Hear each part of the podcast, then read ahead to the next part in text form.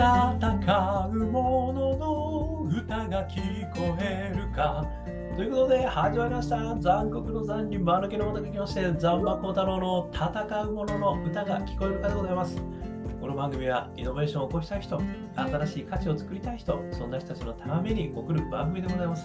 私、株式会社イノプロビテーションの代表させていただいたり、株式会社 NTT データのオープンイノベーションエヴァンジリストをさせていただいたりしております。さてさて、本日はですね、2023年8月18日というところでございますね。今日も暑い日でありましたけれども、皆様、水分をとってですね、えー、ぜひともあの健康に気をつけてくださいませ。えー、今日はですね、あのお魚をですね、あのこうすごいこう新鮮なまま、ろんなこうシェフとかにですねこう届けることによってあの世界的に今有名になっているあのお魚屋さんなんですよね。この方の話をちょっと聞きまして、私、あの、イノベーターってこういうふうに生まれるんだなと。その方がどういうふうにこう、イノベーターになっていったのかっていうところですね、ちょっと私なりに、あの、解説、解説じゃない、解釈をしてね、あの勝手な解釈をしてですね、ちょっとこう、イノベーターってやっぱりこういうこと大事なのねっていうことをちょっとお話してみたいと思います。で、その方はですね、あの、前田、えー、なんて言うんだろうな、ちょっと難しい字だな。えーと、前田さんですね、えーと、鮮魚店店主。で、こちらの方はですね、あのプロフェッショナル、えー、仕事の流儀、NHK ですね、えー、総合で、えー、魚屋の誇り、情熱の一尾、鮮魚店店主、えー、前田直直武さんっていうのかな、ちょっと名前がですね、難しい。これ、あの下の方見てください。で、こちらですね、あの NHK の、あのまさに NHK プラス、えー、2023年6月7日、えー、放送ではあるんですけれども、あの今ね、まだ見れます、これ。え、なのでですね、ぜひぜひあの見ていただければというふうに、えー、思うんですけれども、えー、この方ですね、あの先ほどお話した通り、あのすごくですね、あの魚をあの取れた瞬間ですね、え漁師の方にお願いしてはいるみたいなんですけども、あの、あ直樹さんだ、え、前田直樹さんです。えー、さすえ前田魚店っていうふうに書いてますね、魚屋。えー、こちらの方はですね、その、まあ、取れた瞬間にいろいろこう処理をしていただく、それをこう、漁師の方にお願いしたりですね、ご自身でもこう港に運ばれてきたものをですね、あのまあ、自分で編み出したその新鮮にこう保存する方法ですかね。あので私も血抜きとかねそういうのは聞いたことあったんですけどもいろんな方法を使ってですね氷の温度とかをものすごい微妙な温度にすることによってあのものすごく生きたままの本当に新鮮なものがそのお店に着いた時に一番、えベストになると。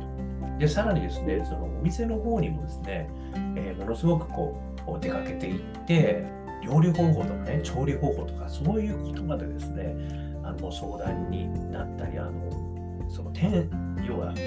シェフの方と一緒にですね料理メニューを考える。もしくは調理方法。そしてそれがまたフィードバックされて、えー、美味しい魚を釣ってきてそれを新鮮なままやっていくみたいな。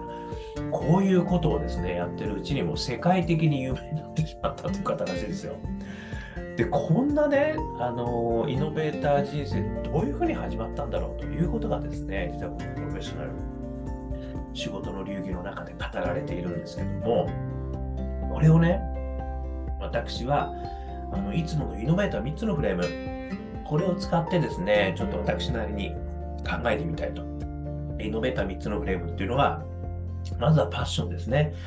えー、そういうイノベーターになったのはどういった内なる動機があったのかですね。そして2つ目が仲間。それをやるためにどんな仲間と一緒にやったのか。そして3つ目が大義。で、それが自分だけじゃなくていろんな人とどういう価値にあのしていこうと思っているのか。このイノベーター3つのフレームっていうのは、イノベーターと言われてる人はこの3つのフレーム必ずあるんですね。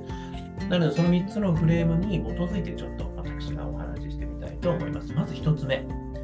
えー、この前田直樹さんですね、ファッション、どこから生まれたかっていうことをですね、あのいろいろこう聞いてると、こういったね、あのインタビューがあったんですよ。えー、人に頼られる信用と信頼ってのが今までなかったから、だから余計に一気に力入ったと思うんですよねって言ってるんですよ。結構ですね、このあの前田さん、あのかなり若い頃はやんちゃをされていた方でですね、あの確かですね、どっかかの漁協、あの漁業のね、あのところに行ったらしいですけど、それをですね、やめて、で、自分の焼津のですね、お父さんのお店をこう、あのお手伝いするみたいな、で、いろんなやんちゃ、あある意味その、浮遊点がですね、かなりある感じなんですよね。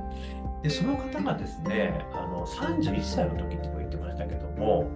あの、この人に頼られるって言ってるじゃないですか。あるあの天ぷら屋をね、静岡で開きたい開きたいというあのシェフの方が現れて、でその方が、なんとかね、あのやっぱり静岡でやると結構大変らしいんですよ。東京でやるのはまだしもみたいな話があったらしいんですけども、でそこでなんとかしたいっていうことで、前田さんを頼ってきたってことらしいんですよね。で、そこで前田さんね、さっき言われたように、信用と信頼っていうのがね、今までなかったと。だから、すごい力入って一生懸命やろうっていうふうに思ったっていう、ここがですね、私は、あの、まあ、聞いた感じだと、最初のパッションの源が生まれたとこだったんじゃないかなっていうふうに思ったんですよね。なので、この人に頼られる。これね、あの、前もですね、WBC の栗山監督のお話をね、させていただいたんですけど、あの時に、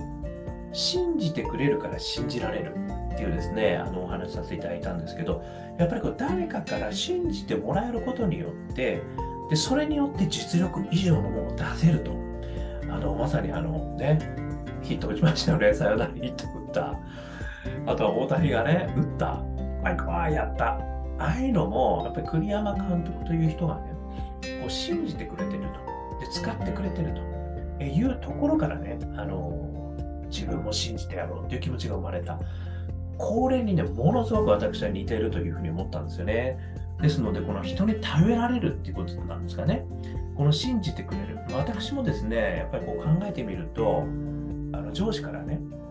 お前にこれは任せてるからと。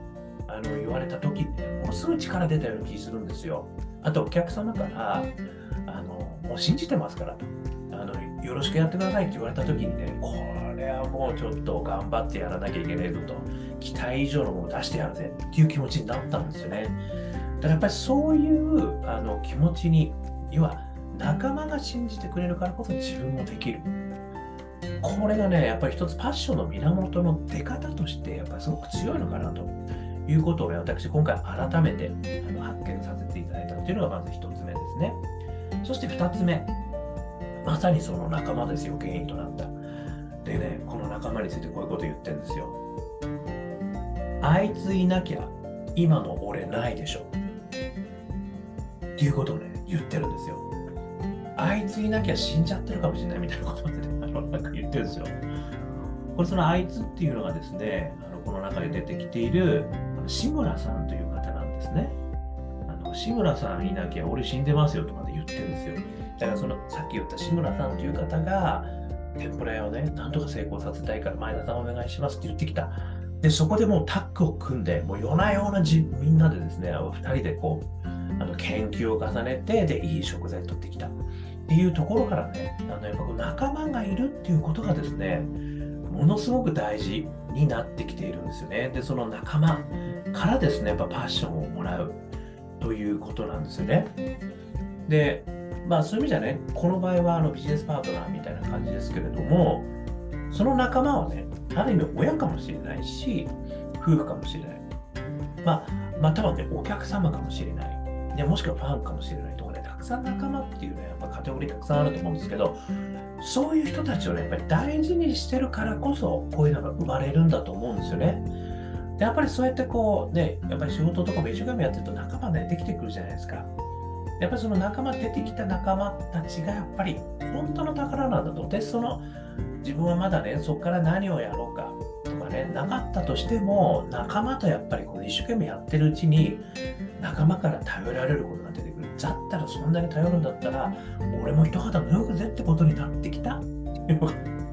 今回のすごい面白いあのストーリーなんじゃないか。だから仲間をね、やっぱりすごくね、やっぱり仲間中心なのかなと、仲間すごい大事なのかなというようなことだと思うんですよね。でですね、あと、その対パッションがね、あの生まれたところからですね、やっぱりそれがこう、どんどんどんどんやって、でもね、ここのとこでも、ものすごい失敗してるんですよ。もう最初は、なんかあの、カニとかね、ウニとかこう出したらしいんですけど、最高の食材っていう話があったらしいんですけど、なんかね、それはでも、お客さんからすると、あの、またカニ出てきたねとかっていう言葉が聞こえてきたと。だからそこは何か違うかもしれないということで、実はその中でもピボット繰り返してるんですよね。これがまた私ね、素晴らしいなというふうに思うんですよね。で、最後ね、パッション、仲間と来たら次がイノベーター3つのフレームで大義なんですけれども、そこからね、あのこの大義が出てくるんですよ。あのやっぱりそういった高級食材をね、あの出していくってことが、俺らの価値なんだっけっていうところがね、あの思ったってところがあの話の中で出ていて、こう築地の市場にね、豊洲の市場か、え行った時に、やっぱりこう魚の種類とかね、多さとかそういうのはやっぱ負けてるけど、鮮度だけじゃ負けないんじゃないかってことを思い立ったって言われてるんですよ。これはね、まさにあのこう仮説検証を繰り返し、やっぱり現場100回やったことがね、それに結びついてんだなと私は思ったんですけど、でもそこからね、一つ大義が生まれてるんですよ。で、この大義が私はまたね、さらなるこう、あの、活動を支えたというふうに思ってるんですけど、その大義何なのか。町の魚屋さんだよね。親父たちのやってきた魚屋道ってものをもっと磨きをかけると全国でも勝負勝負できるってのを示したかったって言ってるんですよ。だからそのピボット繰り返す中で自分たちだけが出せる価値って何なんだろうっていうところにね思い至ったんだと思うんですよね。でそれが親父がやってた町の魚屋でないとできないことさっきの鮮度ですね。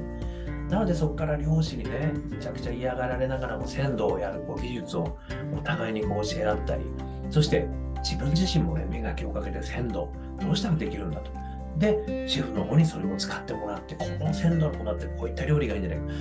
ここまでね、至ったんですよ。でもそれは、親父たちのやってきた魚屋と、魚屋の道ですね。これを磨きをかける。そうすると、どこでも通用するんじゃないか。こういうね、大義。で、その親父のね、ってきたことをみんな全国に広げるんだと。こういう大義が生まれてきた。これがね、私も最後のドライブのきっかけになったんじゃないかなっていうふうに思ったということなんですね。ということでまとめますと、まずはパッション。これはね、仲間に頼られる。ここから始まった。